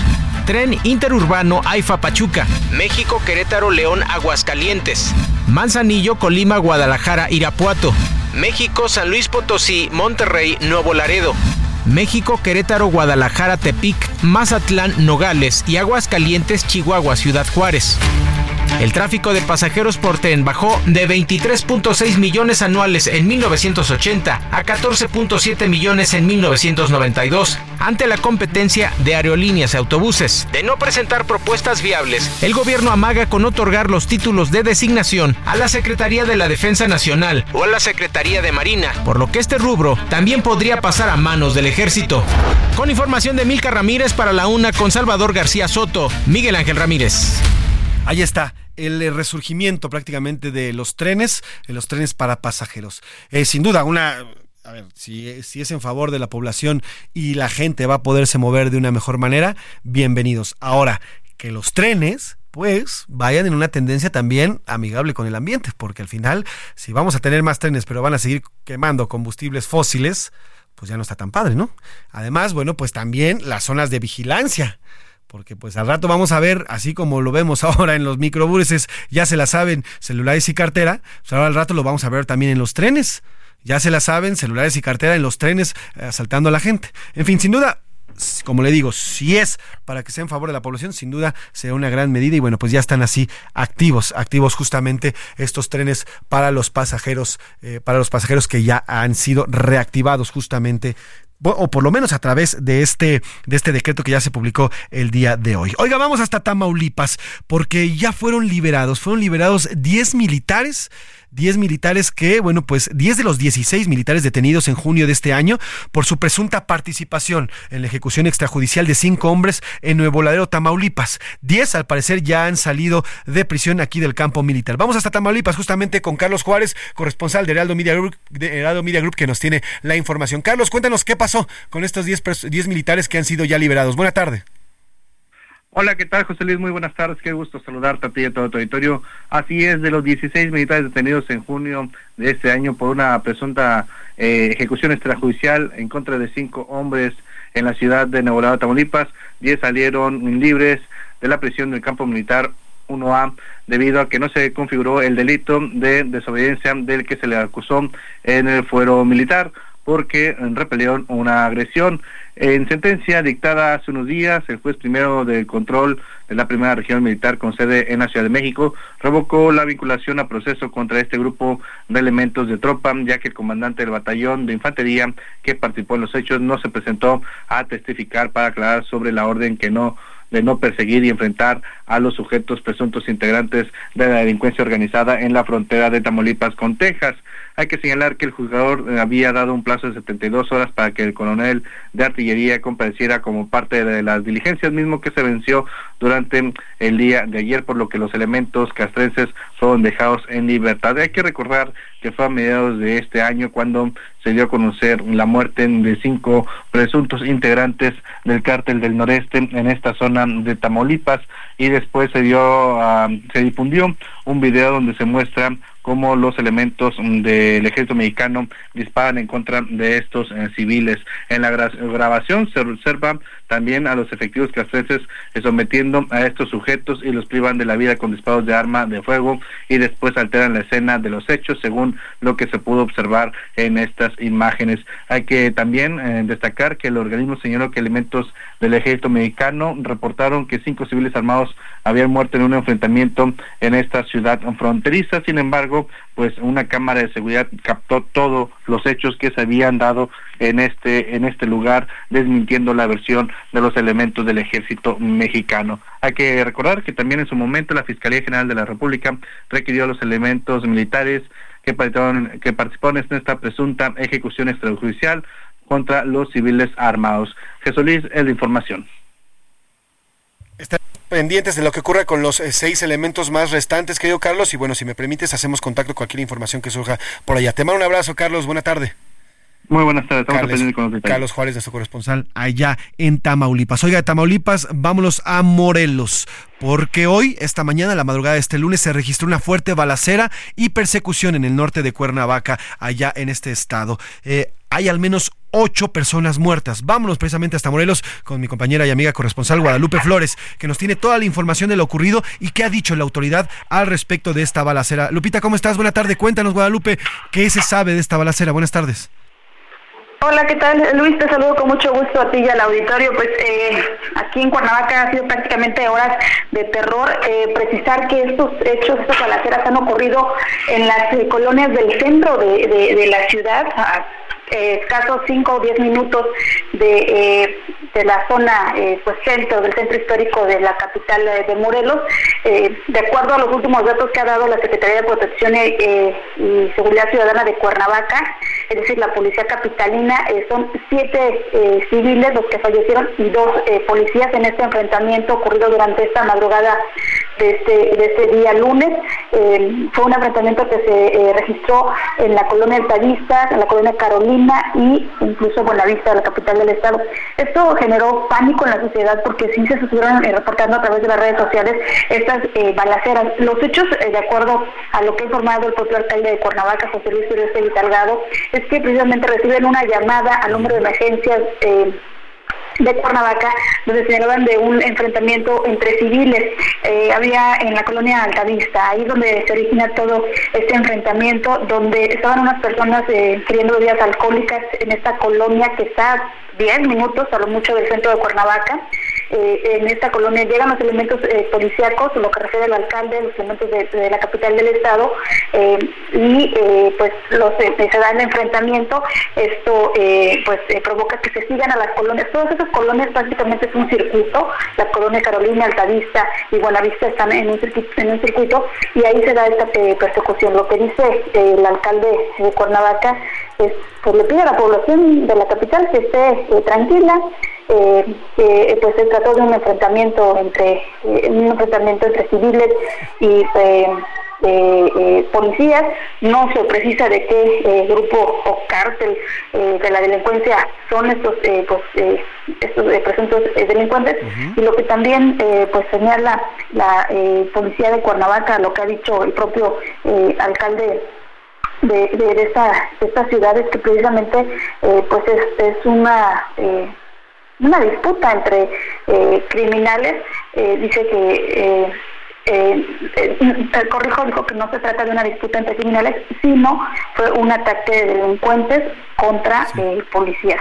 Recordemos, Cuernavaca, Luis, no está dentro del esquema de seguridad del mando coordinado, que es la pues el control de, los municipios en materia de seguridad lo tiene el, el, gobernador, Cuauhtémoc Blanco Bravo. Cuernavaca es el único de los 36 municipios de Morelos que no está en este esquema policíaco y pues todo eh, pues pareciera que la capital en cuestión de eh, pues abatir la delincuencia pues está está solo. En este tema hoy dice el alcalde de Cuernavaca que aún así, y a pesar de esto, no se van a adherir a este esquema policíaco del mando eh, coordinado la información, Luis. Pues estaremos pendientes, este, querida Lupita, hijo, eso, eso de que tienen el control en Cuernavaca es un decir, ¿verdad, querida Lupita? Porque la verdad es que la violencia, ya nos lo decías, día día tras día está imparable allá en Cuernavaca. Tengo amigos que han ido y se han dado una vuelta por allá, dicen que es de verdad, eh, en la noche ya nadie sale, o sea, sí hay un verdadero temor en medio de las balaceras que se han surgido y esta violencia, es Guadalupe. Así es, es fundamental eh, decirte que tan solo este fin de semana se han contabilizado 16 eh, personas, 16 homicidios en, en, en, Morelos, en todo Morelos. Tan solo este fin de semana, bueno, eh, pues se da estos este hecho, este lamentable hecho, y, como bien lo refieres, efectivamente, después de las ocho y media, nueve de la noche, hay algunas colonias, algunos puntos de Cuernavaca, y no solo de Cuernavaca, sino en general de Morelos, que prácticamente pues están eh, vacíos. La gente, si hay un, hay un, hay un temor, y es lo que también dice la, eh, pues, eh, en el reporte que da la, la, policía de Cuernavaca, ya hasta esta, hasta ahora son siete civiles que perdieron la vida en este enfrentamiento y los policías, mientras que el alcalde de Cuernavaca, bueno, dice, pide que la sociedad o la población de que pues estemos tranquilos. Pues estaremos pendientes, querida Lupita, los reportes y toda la información que surja por allá. Cuídate mucho, por favor, y te mando un abrazo, Guadalupe. Buenas tardes, Luis, un abrazo. Guadalupe Flores, Lupita Flores, nuestra corresponsal ya en Morelos. Oiga, y en Jalisco, mire, las cosas pues no andan diferentes. En Teocaltiche, este, en la mañana de este domingo, otra vez hubo balaceras, otra vez hubo pánico, otra vez hubo miedo. Mayeli Mariscal nos cuenta sobre cómo ocurrió esta violencia otra vez más en este municipio. Maye, cuéntanos, buena tarde, buen lunes. Hola, ¿qué tal? Muy buen lunes, José Luis, para ti y para todo el auditorio. Pues así es, ayer domingo, alrededor de las 8.45 horas, se reportó eh, dos bloqueos en tramos carreteros del municipio de Teocaltiche. Esto luego de que civiles armados enfrentaron elementos de la Secretaría de la Defensa Nacional. Y bueno, el día de hoy, por cierto, ya el gobernador mencionó que no se prevé el que aumenten mayor número de elementos del ejército en la zona. Por lo pronto se habla también de tres elementos de la Sedena que lamentablemente pues bueno eh, perdieron la vida en este enfrentamiento. Y hay que recordar el pasado jueves en Ocotlán también se vivió eh, pues una serie de enfrentamientos y de ataques incluso bloqueos también en tramos carreteros por lo que pues sí la violencia no cesa. Y por cierto el secretario de Educación Juan Carlos Flores Miramontes también confirmó que el día de mañana se retoman las actividades en todos los municipios del estado de manera regular José Luis. Así es que pues ese es el reporte y por lo pronto continúan los operativos aquí en todo el estado de Jalisco. Pues estaremos pendientes, Maye, porque también la situación allá en cuanto a seguridad se refiere está bastante caliente. Te mando un abrazo, Mayeli Mariscal, que tengas un gran lunes y un gran inicio de semana. Igualmente para ti, para todo el auditorio. Muy buen día. Ahí está el reporte también en Jalisco, en Jalisco, porque también la violencia continúa allá en Teocaltiche. Oiga, nos vamos a ir a una pausa, lo voy a dejar con los culeros de San Lázaro, que hoy nos hablan, y ya para cerrar el tema, de las precampañas. Arrancaron ya las precampañas, el maestro eh, Pepe, Pepe, Navarro y el maestro Canales nos tienen hoy en esta, eh, en los culeros de San Lázaro, esta canción que se le dedican justamente a las precampañas y al arranque de las mismas.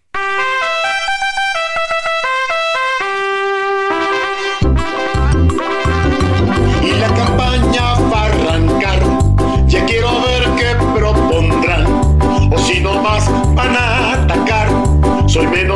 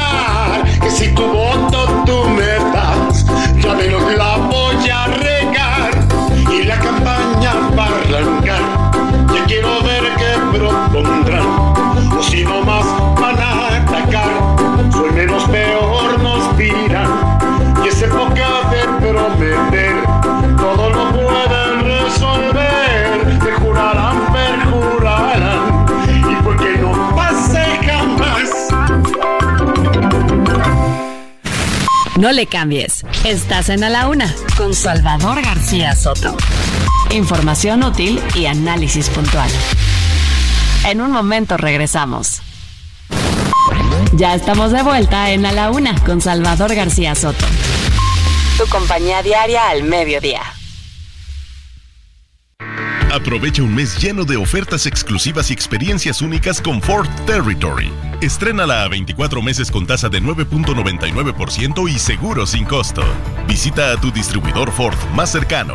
Consulta términos y condiciones en Ford.mx, vigencia del 1 al 30 de noviembre de 2023.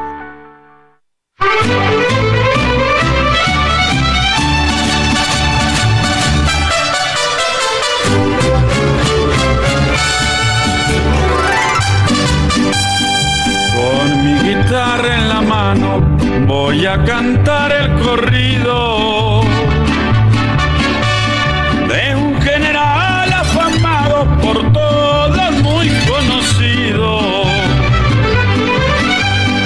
Nació Emiliano Zapata en un risueño pueblito del estado de Morelos que se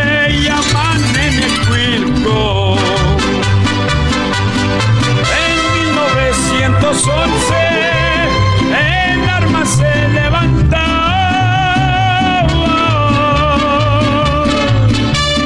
Ahí en la Sierra Suriana, don Emiliano Zapata.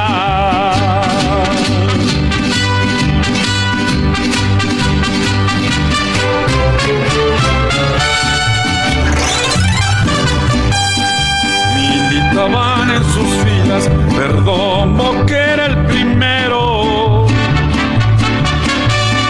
El temerario varona y el valiente Genoveo. Detrás de los tecorrales,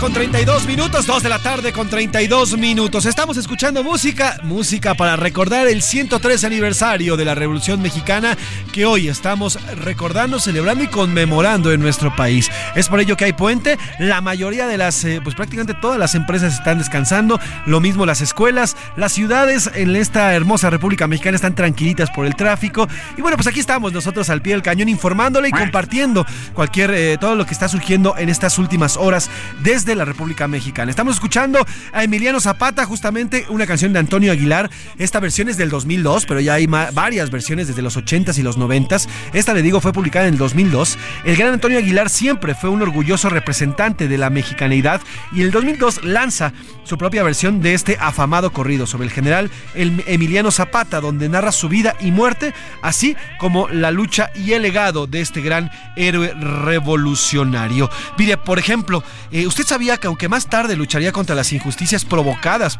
en gran parte por la dictadura de Porfirio Díaz, Emiliano Zapata trabajó para la familia de Porfirio. En 1908 fue incorporado al regimiento de caballería que eventualmente lo llevaría a trabajar para Ignacio de la Torrimier, yerno del entonces presidente de México, Porfirio Díaz. Así que durante 1908 el eh, eh, señor Francisco, perdón, el señor Emiliano Zapata trabajó para quien años después combatiría en la Revolución Mexicana. Así que bueno, sin duda es un gran héroe y también los corridos de la Revolución lo recuerdan. Trépale, Milis, Antonio Aguilar, Emiliano Zapata, esta versión del 2002. También Eufemio Zapata y el general Salazar.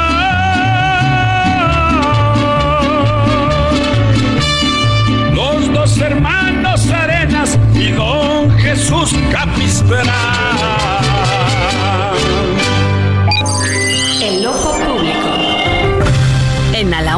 Tenemos la visión de los temas que te interesan en voz de personajes de la academia, la política y la sociedad.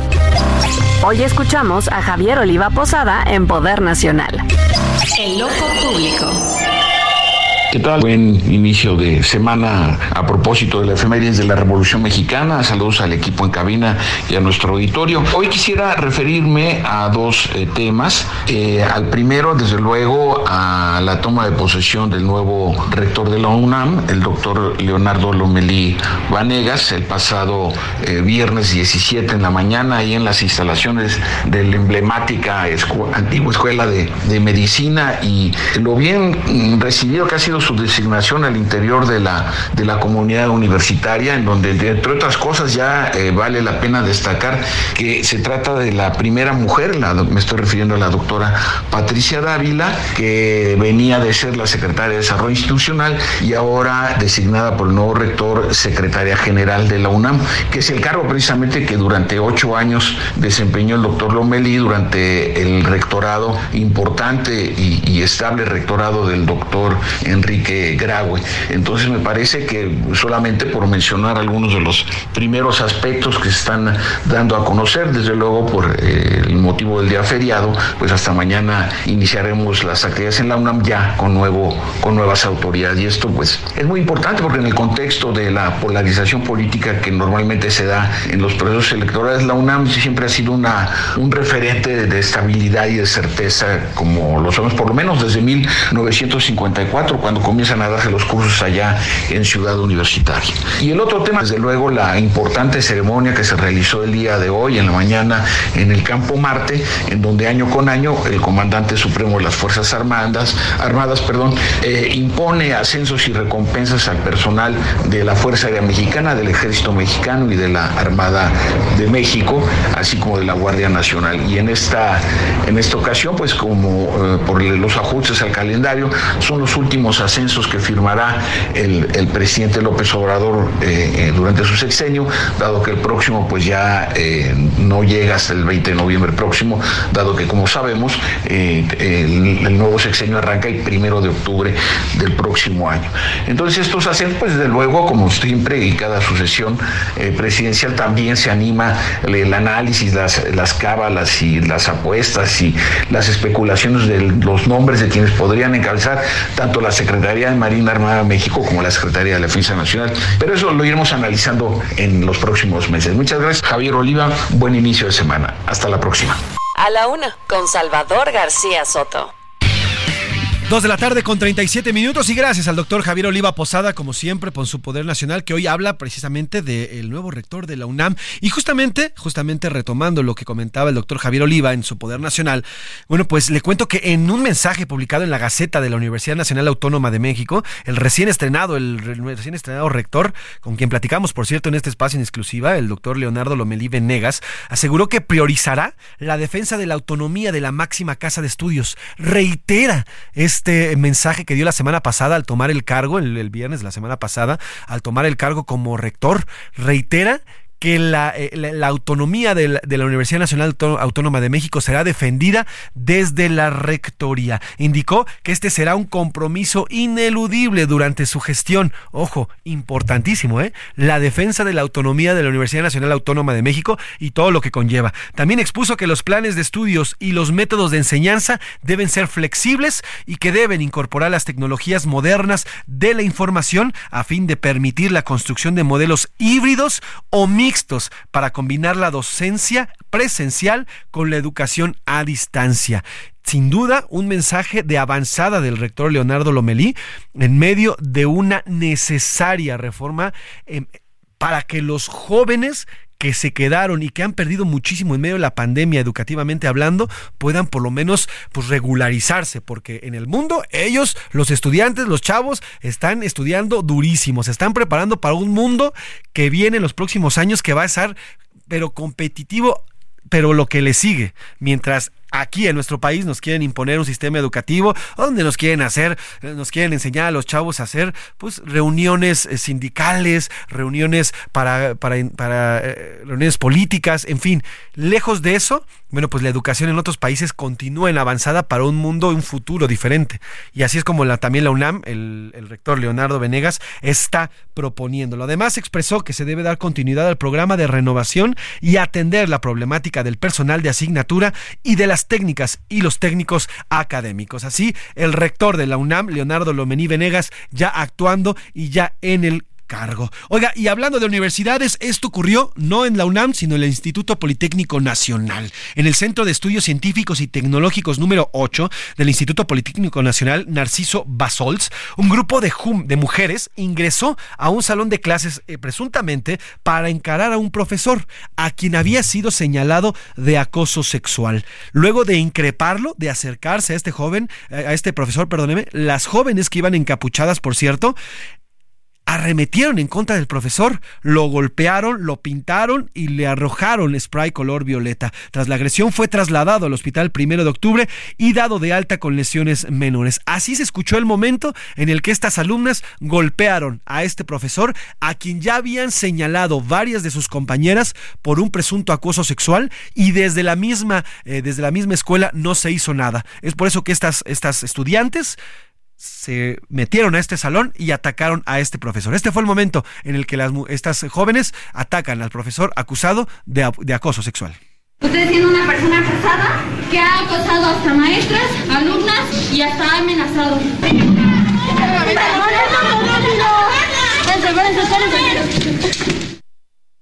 Ahí está, y es cuando lo golpean. Voy a subir el video en nuestras redes sociales, arroba ese García Soto y arroba soy Pepe Macías. Ahí va a poder encontrar el video en el momento en el que este profesor es golpeado por las alumnas que lo acusan directamente y lo encaran directamente de haber sido acosador sexual, incluso de maestras. Ya desde el Instituto Politécnico Nacional se habla de una investigación interna y también van a investigar el hecho, esta agresión en contra del profesor. Van a haber investigaciones en los dos flancos. Por lo pronto, esto fue lo que ocurrió en esta escuela. Vamos a cambiar de tema y vámonos hasta Argentina. A la una, con Salvador García Soto. Dos de la tarde con 41 minutos, dos de la tarde con 41 minutos. Oiga, en Argentina es importante lo que está ocurriendo porque durante los últimos años vimos que Sudamérica se convirtió prácticamente en un bastión de la izquierda. Muchos países comenzaron, o muchos países comenzaron a ser gobernados por la izquierda. Y se hizo de plano un bloque en muchos países que además al unísono comenzaron a sufrir diversas crisis. Uno de ellos, bueno, pues es la Argentina. La Argentina este fin de semana vivió su segunda vuelta de elecciones presidenciales y se decantaron por un ultraderechista, el economista Javier Milei, quien se convertirá en el próximo presidente de la Argentina tras ganar las elecciones. Derrotó a su adversario ya con el 99% de los votos contabilizados. El señor Milei tiene el 56% frente al 44% de su rival, el oficialista Sergio Massa. Javier Milei, un personaje que ha saltado a la fama por sus declaraciones en contra de diversos sectores, en específico, bueno, pues la comunidad LGBTQI+, que se ha manifestado en diversas ocasiones. Además, también ha hablado en contra de los derechos de las mujeres, en contra de la lucha feminista, también se ha manifestado. También se ha manifestado en contra de las luchas de las minorías en prácticamente todo el continente. En fin, una persona de ultraderecha que no esconde ni pretende esconder su derechismo y su posicionamiento político. Esto marcó el fin en el poder del peronismo y en su primer mensaje Milei dijo que habría cambios drásticos en el país. Se trata del cambio, el famoso cambio del péndulo político en medio de un fracaso de estos gobiernos de izquierda que han llevado a la pobreza a sus países, a la falta de seguridad y a crisis constantes en sus países, hoy los ciudadanos están volteando a ver hacia la ultraderecha, que es todo lo contrario a la izquierda que está gobernando actualmente. Pero ya hemos tenido nosotros continentalmente hablando pésimas experiencias con la ultraderecha. Ahí está Pinochet en Chile, por ejemplo. También hay estado diferentes eh, pues, gobiernos autoritarios que han llegado de la mano de derecha a diferentes países sudamericanos. Hoy Argentina ha votado por un presidente de ultraderecha en medio del hartazgo de un gobierno o de varios gobiernos de izquierda que han llevado a la Argentina a tener la peor crisis económica en su vida. La peor, ¿eh? Tienen una inflación de más del 100%. En fin, viven en verdadera crisis. Esto fue lo que dijo el señor Milei luego de haber ganado la elección este domingo allá en la Argentina.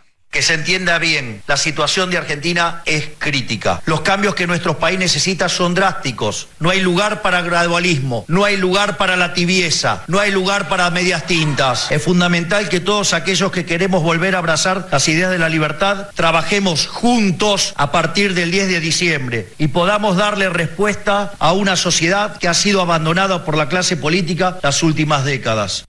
Újole, hay que tener mucho cuidado con las derechas. Las derechas matan. Las extremas derechas matan y eso lo hemos visto a lo largo de la historia, no solamente de nuestro país, sino del continente y de la humanidad y del mundo. ¿eh? Las extremas derechas matan, son asesinas y hay que tener mucho cuidado con ello. Pero vamos hasta Argentina con Mauricio Cabalgana, él es periodista, quien nos tiene más información y más detalles de lo ocurrido este domingo en esta jornada electoral allá en Argentina. Mauricio, ¿cómo estás? Buenas tardes, gracias por tomarnos este reporte y cuéntanos qué fue lo que ocurrió este domingo allá en tu país.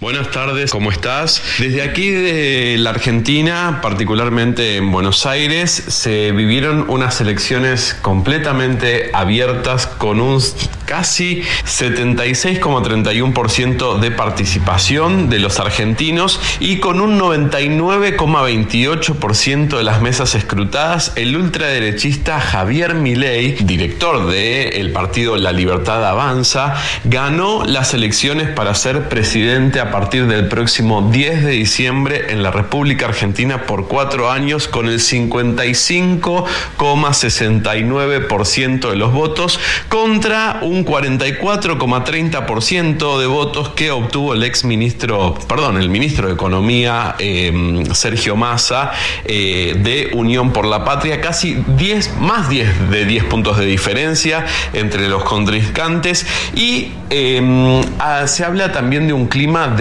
mucha tensión en estos momentos y de preocupación de lo que será el futuro de la Argentina. Sabemos que eh, el candidato Javier Milei vino con ideas muy de derecha, teniendo una vicepresidenta eh, que apoyó en muchísimos casos la dictadura militar que hubo en Argentina, que criticó muchas veces la cantidad de desaparecidos que hubo en el gobierno militar y que todo su equipo eh, habla de en contra del aborto, de derogar muchísimas leyes que tienen que ver con eh, los derechos humanos, inclusive uno de los puntos más importantes, se sabe que hay una crisis muy grande en la República Argentina, una crisis económica, donde viene el candidato Javier Milei a hablar de dolarizar la economía de la Argentina como lo hizo algunos de otros países del mundo y también de cerrar el Banco Central.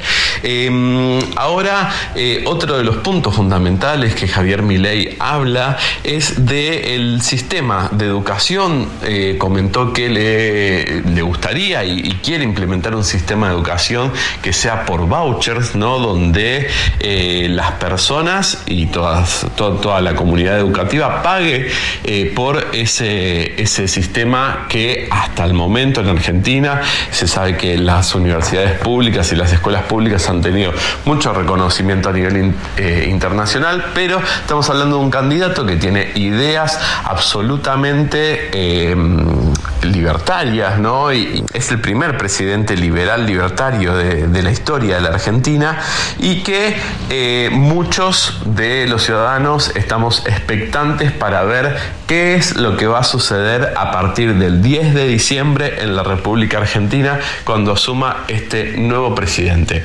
Soy Mauro Calbaña desde Buenos Aires para el Heraldo Radio.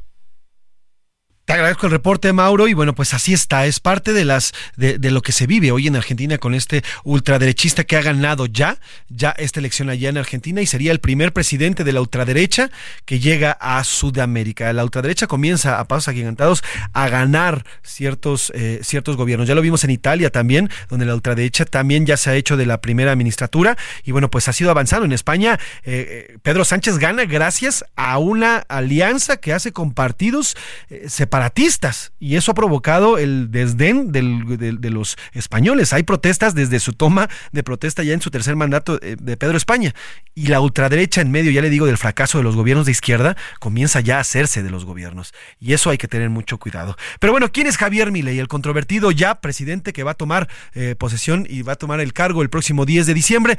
Ricardo Romero nos cuenta. Soy Javier Milei, soy economista, liberal libertario. Originario de Buenos Aires, Argentina, Javier Gerardo Milei nació un 22 de octubre pero de 1970. Actualmente tiene 53 años. El virtual presidente de Argentina es licenciado en Economía por la Universidad de Belgrano. Hasta el año 2021 se desempeñó como profesor de micro y macroeconomía, teoría monetaria y financiera, entre otras asignaturas. Además, cuenta con un posgrado en Teoría Económica por el Instituto de Desarrollo Económico y Social y otro por Economía en la Universidad Torcuato Di Tella. Por otro lado, es autor de más de 50 artículos académicos y 6 libros entre los que destacan los títulos de Política Económica contra reloj, Lecturas de Economía en el tiempo del Kirchnerismo y El retorno al sendero de la decadencia argentina. No tengo por qué sentir vergüenza de ser un hombre blanco rubio de ojos celeste. En su corta carrera política, el también autodenominado liberal libertario ha generado polémica por sus declaraciones en contra del aborto, la educación sexual, así como de instituciones subsidiadas por el Estado que defienden los derechos de las mujeres.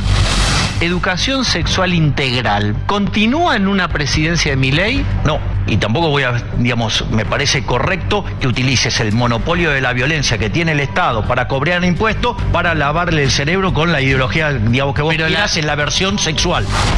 Tachás Ministerio de, la Mujer, listo. ¿Por qué alguna explicación breve de por qué lo eliminás? Porque yo creo en la igualdad ante la ley. ¿Y entonces por qué eliminás el ministerio? Porque esto no se trata de un derecho, esto se trata de privilegios querés percibirte de lo que quieras percibirte, te querés percibir como un puma celo, digo, a mí me da lo mismo, pero no me lo impongas por el Estado. Este es Javier Milei, próximo presidente ultraderechista de Argentina. Los deportes en A la Una con Oscar Mota. Señor Oscar Mota Aldrete, qué fin de semana vivimos, mi querido. Mi querido Mafren, ¿cómo estás? Te mando un gran abrazo, amigas y amigos. Soy un grande para ganar. Voy a agregar un detalle eh, con el tema de Miley. Él jugó fútbol, fue portero ah, en las divisiones menores de eh, Chacarita y de Argentinos Juniors. ¿Y cómo crees que la apodaban? ¿Cómo? El loco Milei. Pues nada más. Eh, le siguen así, apodando así le apodaban en el fútbol. ¿eh? Yo te estoy dando el detalle, te estoy dando el dato futbolístico. ¿eh? o sea, le siguen hablando igual para la política que el fútbol. No llegó a primera división, estuvo en las eh, menores y después, bueno, de ahí obviamente ya todo ese asunto. Checo Pérez, subcampeón. Bien, bien. Sergio Checo Pérez llega en un tercer lugar del Gran Premio de Las Vegas gran carrera, una carrera que inició la transmisión a las 10 de la noche, tiempo de la Ciudad de México, con el desfile y demás. Ya la carrera como tal a las 12, a la medianoche. Eh, interesante, al final de cuentas tenías que explotar el tema de Las Vegas y The Sphere, ¿no? Ahí que lo hicieron obviamente con unos emojis. Espectacular. La carrera importante, la carrera interesante con algunas, eh, algunos accidentes. Sin embargo, Checo le hicieron una estrategia muy agresiva. Ahora sí, Max Verstappen lo ayudó y e inclusive llegó a liderar por algunos instantes Checo. Sin embargo, Verstappen devoró nuevamente la pista. Sí, ahora sí lo pudo ayudar un poco más. Y el tirazo con Leclerc, que ahora al final se la termina devolviendo y en la última vuelta le arrebata el segundo lugar. Esto comenta Sergio Checo Pérez, el primer mexicano, el primer piloto mexicano que es subcampeón de la Fórmula 1. Obviamente algo especial para mí, pero lo más importante de mi temporada es que hemos tenido unos momentos altísimos, pero unos momentos muy bajos en, en una definición de lo que es su carrera y de la vida, querido Checo, ¿no? Dice, ha sido un año, inclusive ya sonó como estaba preparando discurso de, 31 de diciembre, ¿no? o sea, fue un año con este, reí, lloré, etcétera. La realidad es que la pasó muy mal durante gran tiempo de la temporada. No podemos olvidar lo que pasó en el Gran Premio de, la Ciudad de México, pero se repone y es entonces subcampeón. Lo estaremos revisando eh, a lo largo de la semana porque hay que revisar esto. A ver, mañana juega México contra Honduras la vuelta. El viernes en la noche, Mafren, perdimos. Honduras nos ganó ganó 2 a 0, bien ganado, nos superaron en la cancha, pero eh, Paco Memo está lesionado. Está lesionado de un hombro, terminó entrando Malagón, le anotan dos goles, no fue su culpa eh, completamente, y después este convocan a Julio González. Lo revisamos mañana, pero ojo, podemos estar viendo historia, la lesión de Paco Memo Ochoa, a ver hasta dónde, lo termina separando. Y comprobar, ¿no, mi querido Oscar? La selección mexicana es una porquería jugó muy mal. Jugó como nos tenía acostumbrado, desafortunadamente. El día de mañana en el Estadio Azteca lo estaremos revisando para que tiene que anotar mínimo tres goles. Mínimo sin recibir. ¿Dónde te seguimos, Oscar Mota? Arroba Mota, guion bajo sports. Ahí sigámoslo y bueno, hoy es un día para ganar. Ahí está Oscar Mota. Así nos despedimos en esta tarde de lunes a nombre del periodista Salvador García Soto y todo este gran equipo que hace posible este servicio informativo. Yo soy José Luis Sánchez Macías y está usted informado. Pase un gran lunes, disfrute y descanse. Buen provecho por hoy termina a la una con Salvador García Soto. El espacio que te escucha, acompaña e informa. A la una con Salvador García Soto.